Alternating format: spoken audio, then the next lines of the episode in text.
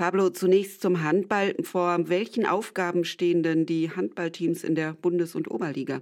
Die HSG Blomberg-Lippe reist am Sonntag als Tabellenvierter zum letzten Neckars Ulm. Alles andere als ein Sieg wäre sicher eine riesengroße Enttäuschung. Mit einem Erfolg würde das Team von Trainer Steffen Birkner den vierten Tabellenplatz festigen. In den Oberligen der Frauen und Männer stehen Rosen und Hameln vor extrem schweren Aufgaben. Rosen erwartet am Samstag um 17 Uhr den verlustpunktfreien Tabellenführer aus Altenzelle.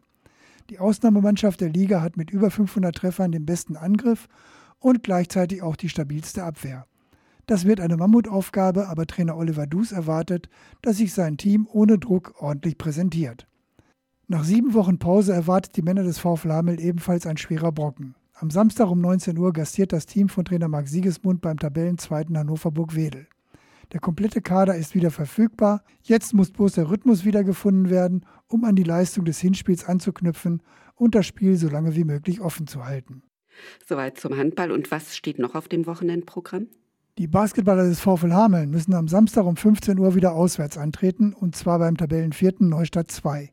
Wichtig für die Hamelner als Vorletzter wird die personelle Lage sein. Wenn wir am letzten Wochenende nur sechs Aktive der Stammmannschaft zur Verfügung stehen, ist es eine fast unlösbare Aufgabe. Wir begleiten in unseren Sportaktivsendungen des Wochenendes natürlich weiter die Handball-Europameisterschaft.